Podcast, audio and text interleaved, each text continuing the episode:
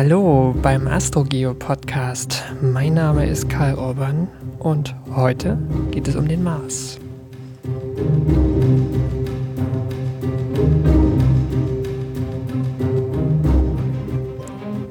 Genau drei Jahre ist es näher her, da haben wir diese Musik gehört im Zusammenhang mit einer Landung eines Mars-Rovers, Curiosity, der neueste Rover, der bisher auf dem Mars gelandet ist. Und den Geburtstag, der ansteht am 6. August 2015 ähm, zur Landung 2012, habe ich genutzt, um für den Deutschlandfunk ein Feature zu produzieren. Und äh, dieses Feature wird am Sonntag, den 12. Juli, gesendet um 16.30 Uhr. Ähm, zum Sendezeitpunkt dieser Sendung hier ist er schon online. Und ähm, ich habe mir gedacht, ich habe sehr viel Material zusammengetragen für dieses Feature. Ähm, und ich werde drei Zusatzsendungen für diesen Podcast hier produzieren.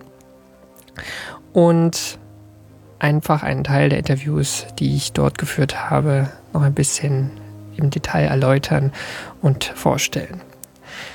Ja, ähm, zunächst soll es nämlich heute um die Geschichte gehen. Ähm, in einem zweiten Teil dann über den äh, aktuellen Stand der Marsforschung, was wir wissen über den roten Planeten und in einem dritten Teil dann die Rover der Gegenwart und vor allem die Rover der Zukunft, die so anstehen, näher vorstellen.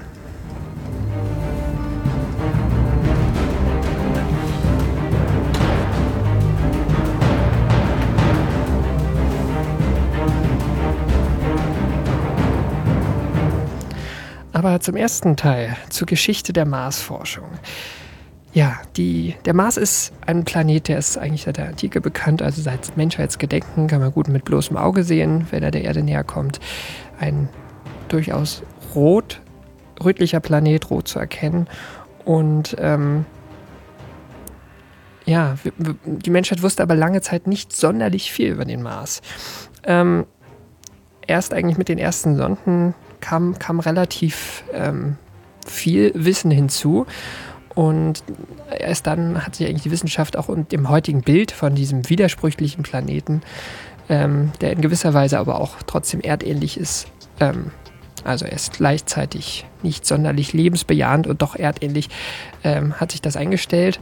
Ähm, aber ich fand interessant, wenn man äh, bestimmte Marsforscher zu diesem Planeten befragt, kriegt man auch ganz unterschiedliche Antworten. Und äh, die spannendste Antwort war eigentlich diese, von, die ich äh, von einem Franzosen bekommen habe, nämlich von Jean-Pierre Bebring. Der ist ähm, Physiker, Astrophysiker an der Université Paris Süd und würde sagen, einer der äh, bekanntesten europäischen Planetologen. Der ist auch an der äh, Philae-Mission beteiligt gewesen, ähm, die jetzt auf dem Kometen gelandet ist. Und ähm, er ist, wie gesagt, profilierter Marsforscher, war an der europäischen Mars, ist immer noch an der europäischen Mars-Mission Mars Express beteiligt und äh, auch an, an zukünftigen Mars-Missionen. Genau, das sagt Jean-Pierre Bibring, äh, wenn man ihn zum Mars fragt. Er fängt weit, weit vor dem Raumfahrtzeitalter an. Mars to have hosted water and, and life as is very ancient, much prior to the space ages. And it was a dogma uh, more than a scientific approach. You know, at the end of the 16th century and 17th century, when uh, Copernic and Giordano Bruno and all these people reacted to the dogma that were there for two millennium, essentially, with the Earth was central and everything was around the Earth and life was created and everything. Giordano Bruno, in particular, had this idea that uh, if stars and sun are equivalent, not only the Earth is around the sun, but uh, there are Earth-like planets everywhere in the universe because at that time universe was infinite, and he reactivated the um, the dogma of uh, what we call the plurality of worlds, that life is not specific to our system. It was so heretic that he was uh, con condemned by Inquisition and he was even burned. Ja, äh, Giordano Bruno, also einer der ersten Naturwissenschaftler oder Philosophen der, der, der beginnenden Neuzeit, ähm, der auch ähm, mit seiner sagen wir, ein bisschen kompromisslosen Art, ähm, aber auch mit seinen Ideen ähm, mit der Kirche äh, in Konflikt geraten ist. Und ja, es war einfach eine spannende Zeit, in der er gelebt hat, denn äh, in der Zeit stürzte gerade das ähm, geozentrische Weltbild. Die ähm, Planeten rückten ähm, im Weltbild der Menschheit an ihre realeren Plätze, ähm, mit der Sonne im Zentrum, der Erde als na, gar nicht sonderlich wichtigen Punkt äh, in diesem System. Und ähm, was läge da nicht näher, äh, als gleichzeitig auch noch zu sagen, ähm, ja, das Leben, das ist wahrscheinlich dann auch keine Ausnahme auf der Erde, sondern wahrscheinlich gibt es überall andere Welten, auf, der, auf denen Leben existiert und das schloss natürlich auch den Mars mit ein. Ja, also da rückte der Mars mit allen anderen Planeten, die man bis dahin kannte, ähm, ähm, ja, in, in stärker in, ins, in den Fokus und ähm, ja, das war ein, eine Erzählweise, die sich äh, eigentlich bis heute in gewisser Weise hält äh, in unserer Suche nach Leben anderswo ähm, im Universum. Der nächste Schritt ähm, war einige Jahrhunderte nach Bruno, ähm, nämlich im 19. Jahrhundert. Da gab es einen bekannten, damals relativ guten ähm, Astronomen in einer Zeit vor der, ähm, bevor sich die Astrofotografie wirklich entwickelt hat. Und äh, dieser Astronom hieß Giovanni Scaparelli, war ein Italiener, ähm, der somit ähm, als einer der genauesten ähm, Beobachter galt, ja, weil er einfach sehr, sehr gute ähm, Zeichnungen von seinen Beobachtungen anfertigte. Und äh, Scaparelli sah, meinte zu sehen äh, bei seinen Beobachtungen des Mars äh, Kanäle, die berühmten Mars-Kanäle, ja, die einfach äh, seit Mitte, Ende des 19. Jahrhunderts bis zu Beginn des Raumfahrtzeitalters eine unglaublich äh, große Rolle gespielt haben. Ähm, aber Scaparelli war ein seriöser Forscher, der jetzt nicht sonderlich viel reininterpretiert. Ähm, es gab einen, äh, es gab dann immer bessere Teleskope und es gab sehr viele ähm, Astronomen, ähm, die, die ähm, zu Beginn und Mitte des 20. Jahrhunderts, also kurz vor den Raumsonden, eigentlich schon widerlegt hatte, dass es, ähm, dass es diese Kanäle gegeben haben kann. Ähm, aber noch Anfang des 20. Jahrhunderts, wo diese Teleskope auch oder diese Beobachtungen eigentlich schon die, diese Kanäle widerlegt haben, äh, gab es diesen Percival Lowell, der ähm, in den USA geforscht hat. Der war eigentlich ein Geschäftsmann, kein Wissenschaftler, der aber auch viel Geld in Teleskope gesteckt hat und selbst beobachtet hat. Und ähm, der, äh, der ähm, Idee von diesen Marskanälen und einer sterbenden Zivilisation. Der Mars ist zwar trocken, aber trotzdem gibt es offenbar äh, eine Zivilisation, die dort Kanäle anlegt und das verbliebene Wasser irgendwie gerecht verteilt. Ähm, ja, der hat ihm stark Vorschub geleistet und auch war die beginnende Science-Fiction-Literatur im 20. Jahrhundert so ein bisschen befeuert hat damit. Und das hat letztendlich eine ganze Generation von Marsforschern ähm, sehr beeinflusst und äh, zu diesen stark beeinflussten ähm, Forschern gehörte Michael Carr. Das ist mal, der US-Mars-Forscher. Ähm, war ganz früh dabei, war beim Apollo-Programm mit dabei und am Ende des Apollo-Programms hat er sich sozusagen diesen Mond, von diesen Mondlandschaften abgewandt und sich dem Mars zugewandt. Das war auch der nächste logische Schritt für die US-Raumfahrt und war relativ jung, Anfang 30 damals und ähm, ja, ich hatte das Glück mit Michael Carr zu reden. Erinnert sich so an diese Zeit. At that time, our, our, knowledge was incredibly primitive. I mean, we knew nothing about the topography of Mars. Uh, all we knew was that there were sort of surface markings. We knew that there was um, that it was cold, that the atmosphere was thin, that uh, that there were global dust storms. But uh, what uh, but there was this mystery about the canals. Uh, people had, uh, you know, some astronomers had thought that there were these linear markings that changed, and um, others disputed those linear markings. But there was a book at that time, in 1964, that uh, by a very prominent astronomer who did, said the pictures in this book demonstrate unequivocally that there are canals on Mars. Ja, spannend eigentlich. Also wir reden über eine Zeit, wo die äh, Astronomie eigentlich gut genug war, um diese ähm, Kanalhypothese ähm, zu beerdigen. Das war wohl offenbar eine Einbildung von Scaparelli gewesen. Ähm, aber es wollten einfach sehr viele Forscher noch dran glauben. Ja, und das war ähm, das Erbe, was die Marsforscher jener Zeit, die teilweise bis heute aktiv sind, ähm, mit, mit in ihre Arbeit genommen haben. Ein anderer, der sich da sehr gut an diese Zeit erinnert, ist James Head, auch einer der bekanntesten Marsforscher überhaupt und einer, der bei den ersten Marssonden spätestens dann bei den Viking-Missionen äh, voll dabei war, also Mitte, Anfang, Mitte der 70er Jahre. I think all of us who study Mars uh, are uh, have, in have in our mental background uh, the picture of uh, the canals and uh, Percival Lowell's sense that Mars was uh, was a habitable place and that there was a dying civilization. So that's always ingrained in our thinking. Uh, but of course, uh, the first Mariner missions that flew by and took pictures uh, made it look like the moon. Uh, so that uh, dashed everybody's hope about life on Mars in the sense of even in the even in the kind of like advanced sense. So it's been a quest since then to understand whether life ever existed on Mars and a very exciting uh, challenge and quest. Ja, und Michael Carr, der erinnert sich noch an einen anderen Aspekt. Ähm, es gab nämlich vor der Ankunft der ersten Raum, den erst, der ersten Raumsonden äh, durchaus weiter auch Spekulationen überleben ähm, und auch, auch auf Basis von astronomischen Beobachtungen dieser Zeit, die damals äh, einigermaßen seriös waren. The albedo around uh, the polar caps changed with seasons. Some thought this could be due to vegetation. And that was a serious, uh, that was a serious uh, opinion.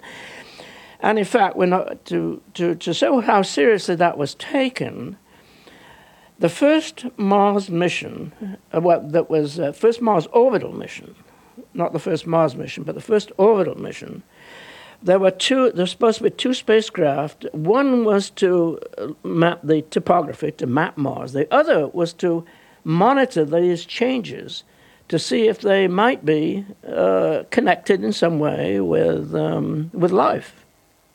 Ja ähm, dass die Albedo, also der Albedo, der, die Rückstrahlfähigkeit, die Helligkeit von Mars am, am Himmel äh, sich ändert mit der Zeit. Das wissen wir heute, hängt vermutlich vor allem damit zusammen, dass es immer wieder globale Staubstürme gibt und äh, der Mars dadurch mal heller und mal dunkler wirkt.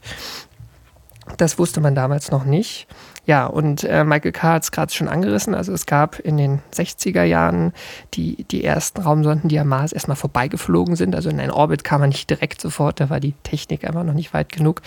Ähm, die erste Raumsonde war Mariner 4 1965. Die ist wirklich nur vorbeigeflogen, hat einen ganz kleinen Teil der Oberfläche beobachtet. Und ähm, deswegen konnte auch in den 60er Jahren so dieses diese Frage nach den Kanälen noch nicht völlig, also von den Leuten, die immer noch dran glauben, noch nicht völlig, ähm, immer noch nicht völlig aus, äh, aufgelöst werden, dass die vielleicht doch existieren oder nicht existieren. Ähm, und die erste Orbiter-Mission, von der Michael Carr sprach, das war Mariner 9, 1971. Carr war damals ähm, verantwortlich für die Kamera an Bord. Ähm, ja, und in gewisser Weise war das schon eine ernüchternde Mission. Andererseits hat man, haben die Forscher damals auch völlig neue und unerwartete Entdeckungen gemacht. The first orbiter mission in 1971, we mapped the whole planet. And one of the biggest surprises there was lots of evidence of water. There we saw those big flood features. Uh, immediately recognized them as floods, and and there were there were um, other other features that look like uh, river channels uh, just from uh, from the from orbit, and this was a major major surprise because prior to that time, these earlier Mariner missions, the three earlier Mariner missions, had just revealed a sort of a cratered surface that looked just like the moon. But when we started mapping the entire planet, all these uh, all these features that we now know are characteristic of Mars: the large volcanoes, large floods, polar caps, the, r- these river valleys, uh, uh, and so forth. They all all came into view, and of course, the most controversial, the most controversial were these large floods. So that was a surprise. Just trying to understand how large floods could have could have formed on Mars was difficult because at the same time that we were mapping all these um, all these features on the surface, we were also making measurements on the atmosphere, the temperature, and so forth. And Mars is, uh, is, is very cold. And the atmosphere is very thin. And it's very difficult to have liquid water uh, uh, on the surface uh, in, any, in any significant quantities under these conditions. So there was a um, there was a lot of uh, a lot of argument about, for example, the flood features, how they could possibly have formed. Some people said that their resemblance to terrestrial flood, fe- uh, flood features was um, was uh, sort of uh, a stretch, and that they were tectonic. That is, they were formed by faulting, and so other people said they were formed by the wind. But um, but really, uh, for most geologists, it was pretty convincing that they were indeed uh, uh, large floods. But but if there were large floods, where did all the water go? Where did all the water come from? You know, there's uh, very little water at the surface today. And under what climatic conditions did they did they form? Because, uh, as I said, what climatic conditions today, uh, it's very difficult. Under those conditions, it's very difficult to have a lot of water at the surface. There were other controversies associated with water. I mentioned these um, these river channels. well, there was uh, the issue of when did they form? When did they form? Were they did they form yesterday, you know, or did they form billions of years ago? So that was that was controversial. Ja, also um das nochmal klar zu machen, er, er, redet die ganze Zeit über Channels und das ist auch, sag mal, das größte Problem bei der Übersetzung von äh, Scaparelli gewesen. Ja? Der Italiener war, der hat von Canali geschrieben und im Englischen sprich kann, können Channels für ähm, künstliche Wasserstraßen, also Kanäle im Deutschen sprechen oder für Flusstäler, ja, also die natürlich entstanden sind. Und die ersten großen Marssonden haben zwar keine Kanäle gefunden, keine schnurgeraden äh, Wasserstraßen, die eigentlich nicht natürlich entstehen können, sondern äh, sie haben Flusstäler gefunden. Also natürlich entstandene Täler und was Michael Carr gerade erklärt hat, äh, das war trotzdem eine Überraschung äh, für, für die Astronomen, ähm, weil damit hat man nicht unbedingt gerechnet, dass äh, auf einem Planeten, von dem man, von dem die Forscher schon damals wussten, er ist heute unglaublich trocken. Ähm, also man hat spektroskopisch Untersuchungen gemacht. Es, die Lufthülle ist extrem dünn. Es gibt eigentlich, ähm, es kann kein Wasser auf der Oberfläche geben. Die Oberfläche ist auch extrem kalt, unter Null auf jeden Fall. Ähm, also wenn Eis ähm, mal von der Sonne beschienen wird, sublimiert es eher, also wird direkt dampfförmig und ähm, genau. Ähm, es spricht heute alles, äh, eigentlich alles dagegen, dass heute äh, größere Mengen Wasser auf dem Mars fließen, aber trotzdem gibt es immense Flusstäler. Also gerade dieser große Canyon Valles Marineris ist halt so lang wie die USA, einige tausend Kilometer. Und ähm, das sind einfach auch Skalen, die es selbst auf der Erde, wo es ja wirklich viel Wasser, viel Niederschlag gibt, einfach gar nicht gibt. Also das ist das große Rätsel der Marsforschung und ein Rätsel eigentlich, was, was bis heute ähm, ja, relevant ist. Dazu dann in der nächsten Ausgabe dieses Podcasts mehr. Ähm, was Michael Carr am Ende noch angerissen hat, ist die Frage, wie alt sind eigentlich diese Strukturen? Denn okay, sie können nicht heute geflossen sein, dann muss das irgendwann in der Vergangenheit passiert sein. Und ähm, das ist so dass das, der Trieb, die Triebfeder oder die Hauptfrage der Marsforschung eigentlich bis heute ähm, herauszufinden, wieso das Timing der Marsgeschichte war, denn da hängt sehr viel dran. Und da gab es ähm, ja ein, ein, eine Idee, ähm, wie man denn so das Alter der verschiedenen Oberflächen auf dem Mars, ja, die zu verschiedenen Zeiten entstanden sind, wie das auf jedem Körper ist. Es gibt immer ältere und jüngere. Ähm, man will sich jetzt man will vor allem erstmal rausfinden, wie alt sind diese einzelnen Strukturen und äh, einfach mal datieren, versuchen zu datieren, wie alt die Strukturen sind, in denen mal Wasser geflossen ist, ja, wo, wo es diese Flusstäler gibt. Und da gibt es interessanterweise einen deutschen Planetologen, der auch in der Zeit von Apollo äh, schon aktiv war, hat viel mit dem Mondgestein gearbeitet ähm, und der hatte die Idee, ja, wir können doch Krater zählen. Ja, das hat man auf dem Mond, hatte das das erste Mal versucht. Ähm, denn ähm, ja, die, die Rate äh, an Einschlägen auf einer Planetenoberfläche oder einer Mond oder der Mondoberfläche, die kennt man ungefähr über die Zeit. Und ähm, ja, in einer ähm, Gegend, wo sehr viele Krater sind, muss, das muss eine alte Oberfläche sein. Wo kaum Krater sind, muss eine neue Oberfläche sein, also wo vor relativ kurzer Zeit zum Beispiel Lava geflossen ist, kaum ein Krater eingeschlagen, ein, ein Meteorit eingeschlagen, äh, muss, muss eine junge Oberfläche sein. Und ja, dieser junge Planetologe, Gerhard Neukum, ähm, hat diese Methode in den 70er Jahren entwickelt und ähm, zur Perfektion gebracht, auch insofern, dass er ähm, am Ende in der Lage war, ähm, absolute Alter anzugeben. Mit einer gewissen Unwahrscheinlichkeit, äh, mit einer gewissen Ungenauigkeit, aber ähm, es gab einfach plötzlich die Möglichkeit zu sagen, dieses Gestein, diese Formation auf dem Mars, auf dem Mond ist so und so viele Millionen Jahre alt. Ja, plus minus so und so viele Millionen mit einer Ungenauigkeit, aber es ging. Und äh, Gerd Neukum, ähm, der übrigens letztes Jahr verstorben ist, im September 2014, ähm, der hat die Marsforschung wirklich weitergebracht und ähm, die zwei Marsforscher, die ich bis jetzt gezeigt, äh, drei Marsforscher, muss ich sagen, die äh, bis jetzt geredet haben, die haben auch alle sehr viel äh, von Neukum profitiert und sehr gut mit ihm zusammengearbeitet. James Head zum Beispiel.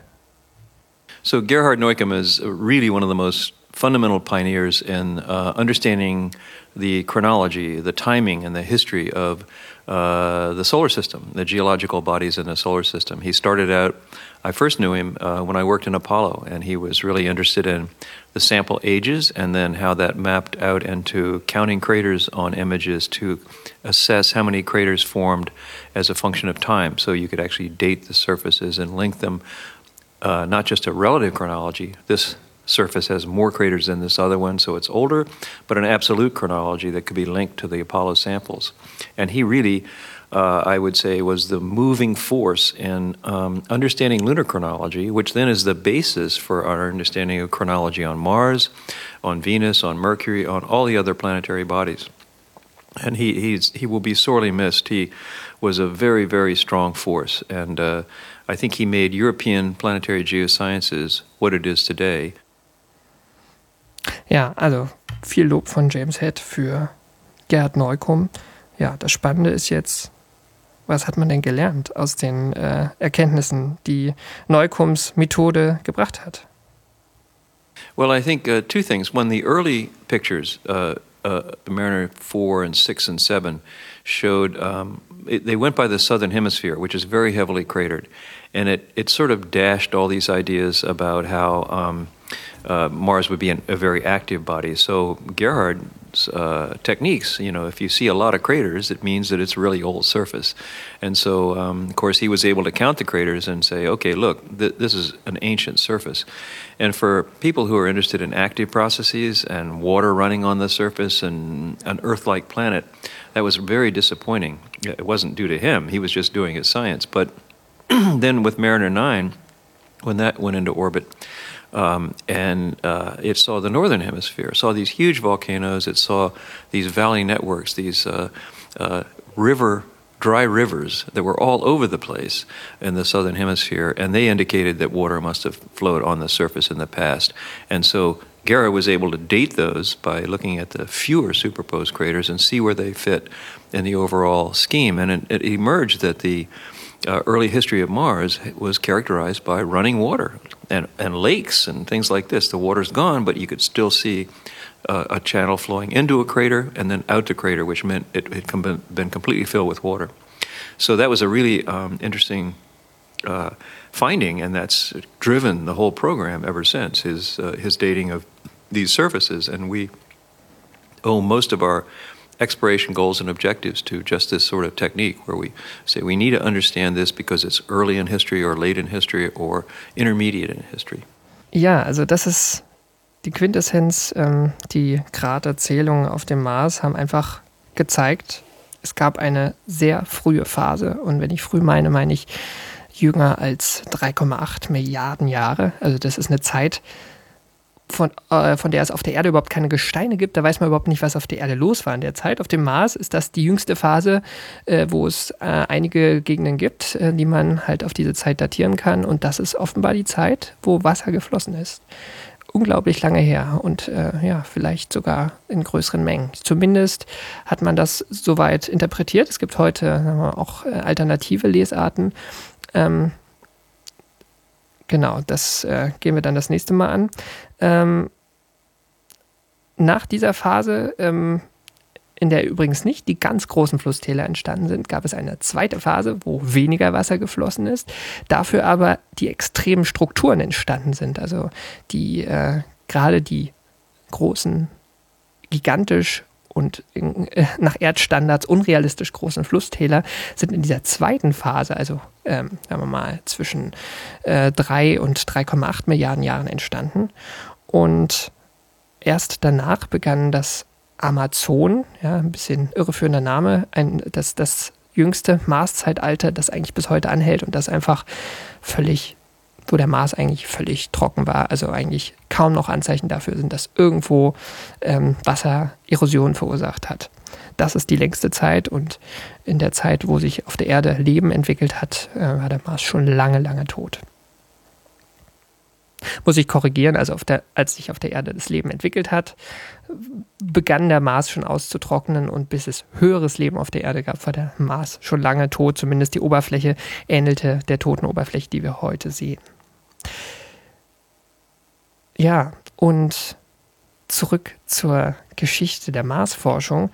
Ähm, was ich ein bisschen aussparen möchte, ist nämlich, sind die Ergebnisse von, von Viking.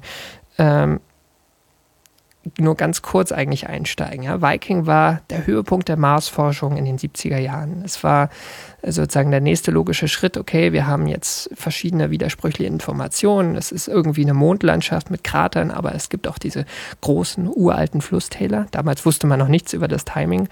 Und jetzt geht es darum, nachzuweisen, gibt es denn jetzt Leben oder nicht.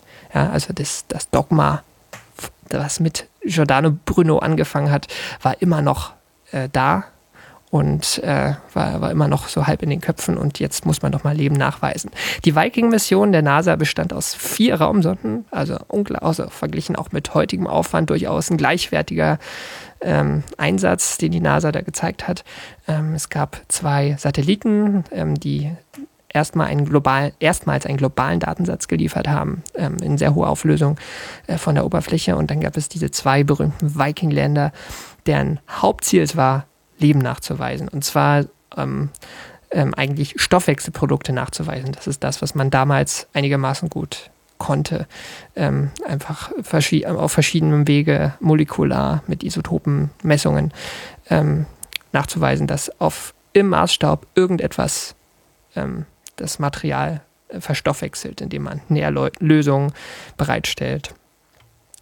Und diese, ähm, diese Experimente erbrachten bis auf eine kleine Ausnahme eigentlich nichts. Also es war wirklich ein Fehlschlag.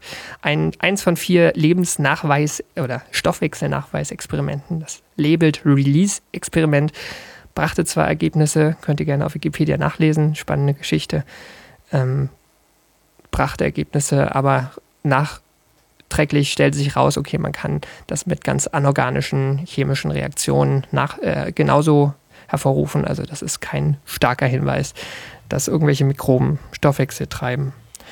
Und äh, das warf die Marsforschung zurück.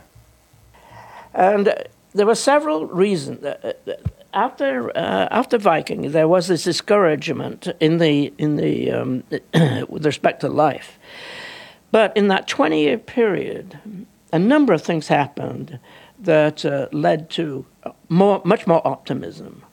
20 Jahre, ja, der, was Michael Carr gerade anspricht, ist die Zeit nach Viking, nach Mitte der 70er Jahre, 1976, bis die erste äh, Marssonde der NASA startete. Ja, es gab in der Zwischenzeit sowjetische Versuche, Marssonden zu starten, äh, ziemlich unglücklich ähm, in, in, deren Verlauf, also da gab es mehrere Fehlschläge. Die NASA ähm, war wirklich 20 Jahre lang nicht auf dem Mars, bis 1996 die erste Sonde seit 20 Jahren startete. And it wasn't just what we knew about Mars. I mean, it, it, it, yes, the, there was much firmer evidence that water had played a major role in the evolution of the Martian surface, but there were other things that happened. In, in biology, there was a, a much, um, it was recognized that, uh, that life could uh, survive in, much, in a much broader range of environments than, was, uh, than seemed possible in the 1960s. and um, moreover, the instrumentation uh, had uh, had developed, uh, so it could develop much more sensitive um, sensitive ways of detecting things. There were um, there was advances in, in electronics, in, in micro in micro instrumentation, and in navigation, so you could go to more interesting places. On Viking, we had a huge error ellipse, and so couldn't go to places that we can now go to. And so there were a lot of developments that, um, besides you know what was going on on Mars, that uh, that uh, enabled uh, a restart of the Mars program. Ja, also es gab eigentlich nicht wirklich viele neue Erkenntnisse, ja, abgesehen davon, dass Gerds Neukums Methode das Alter verschiedener Strukturen besser eingenordet hat. Aber eigentlich ging der Hauptantrieb, ähm, die Marsforschung ähm, in Amerika und auch in Europa wieder aufzunehmen, von der Technologie aus. Ja, das ist das, was Michael K. gerade erzählt hat. Also, und auch von Wissenschaften, die auf der Erde passiert sind. Also ähm, Raumsonden konnten kleiner gebaut werden, bessere Geräte in, mit weniger Nutzlast ähm, gestartet werden. Aber vor allem in der Biologie hat man festgestellt, dass Leben viel, viel anpassungsfähiger ist, als man das zuvor geglaubt hatte. Ja, in den 70er Jahren und 80er Jahren hat man immer mehr sogenannte extremophile Arten entdeckt. Also das sind Mikroorganismen, Archäen gehören dazu, die äh, unter extremen Bedingungen überleben können, was man vorher nicht für möglich gehalten hat. Also ähm, weit unter dem Gefrierpunkt, bei Temperaturen über 100 Grad, ähm, bei extrem sau in extrem sauren Gewässern, in, im, im, radioaktiven Gestein, ja, irgendwo ganz tief, mehrere Kilometer tief in der Erdkruste. Und ähm, das gibt natürlich Hoffnung auch für den Mars. Und ähm, das war einfach ja, der, der Antrieb, die Marsforschung wieder aufzunehmen. Und das ist auch Triebfeder die modifizierte Triebfeder, kann man sagen. Ja, wir suchen nach Leben, aber wir wissen, ähm, das ist, hat sich auf der Erde an sehr extreme Bedingungen angepasst. Auf dem Mars herrschen verglichen mit der Erde extreme Bedingungen. Vielleicht hat es gerade so gereicht. Ja. Deswegen ist man weiter äh, bei der Marsforschung dabei. Und was äh, so in den letzten Jahren sich herauskristallisiert hat und vielleicht auch was die ähm, Probleme dabei sind und äh, was für Widersprüche bis heute existieren. Dazu das nächste Mal mehr. Äh, für heute möchte ich mich verabschieden mit einem äh, kurzen ähm, Statement von Gerhard Neukomm, der ja am 21. September 2014 verstarb. Ich habe ihn 2003 für ein Interview getroffen. Ähm, damals war ich noch Schüler und äh, war eine spannende Begegnung. Ähm, 2003 im Herbst, das war wenige Wochen vor der Ankunft von Mars Express am Mars. Ja, Mars Express ist so ein bisschen das Lebenswerk von Gerd Neukum, die erste europäische Marssonde ähm, mit an Bord, eine Kamera, die sein Team vom Deutschen Zentrum für Luft und Raumfahrt gebaut hat, die eigentlich auf einer russischen Mission 1996 starten sollte, auch gestartet ist, aber dann in den Pazifik stürzte. Und ähm, ja, Gerd Neukum erzählt, warum er und warum Marsforscher eigentlich den Planeten so spannend finden? Nun, die wissenschaftliche äh, Fragestellung ist äh, umfassend gesagt, die Entwicklung des Planeten Mars zu verstehen.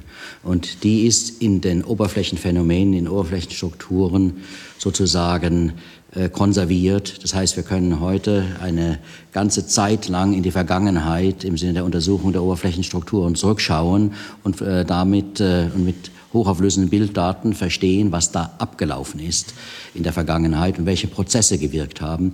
Zum Beispiel, wie viel Wasser es gegeben hat, wann das geflossen ist, sogar können wir vermessen über die Zahl der überlagerten Einschlagskrater, Altersabschätzungen machen, äh, wie es mit dem Vulkanismus ist, wie der Wechsel gewirkt hat, mit dem Wasser aus dem Untergrund und es hochgetrieben hat. Das äh, scheint sehr häufig der Fall gewesen zu sein. Ob es einen Ozean vielleicht gegeben hat, ob sich vielleicht sogar Leben entwickelt hat, das können wir zwar nicht direkt vermessen, herausbekommen, aber äh, herausbekommen, wie es mit dem Wasser war und wann das war und ob es vielleicht gereicht hat, damit sich Leben entwickelt hat. Das Leben, die, das, der Nachweis von Leben muss an sich dann über andere Experimente erfolgen. Eventuell hat man ja schon Glück mit dem Landegerät Beagle 2, dass man dort etwas findet. Aber vielleicht wird es auch erst äh, mit äh, Probenrückführung oder den bemannten Landungen, die ja auch in einigen Jahrzehnten stattfinden werden, möglich sein, äh, der Sache auf den Grund zu gehen, ob Mars jemals Leben hervorgebracht hat.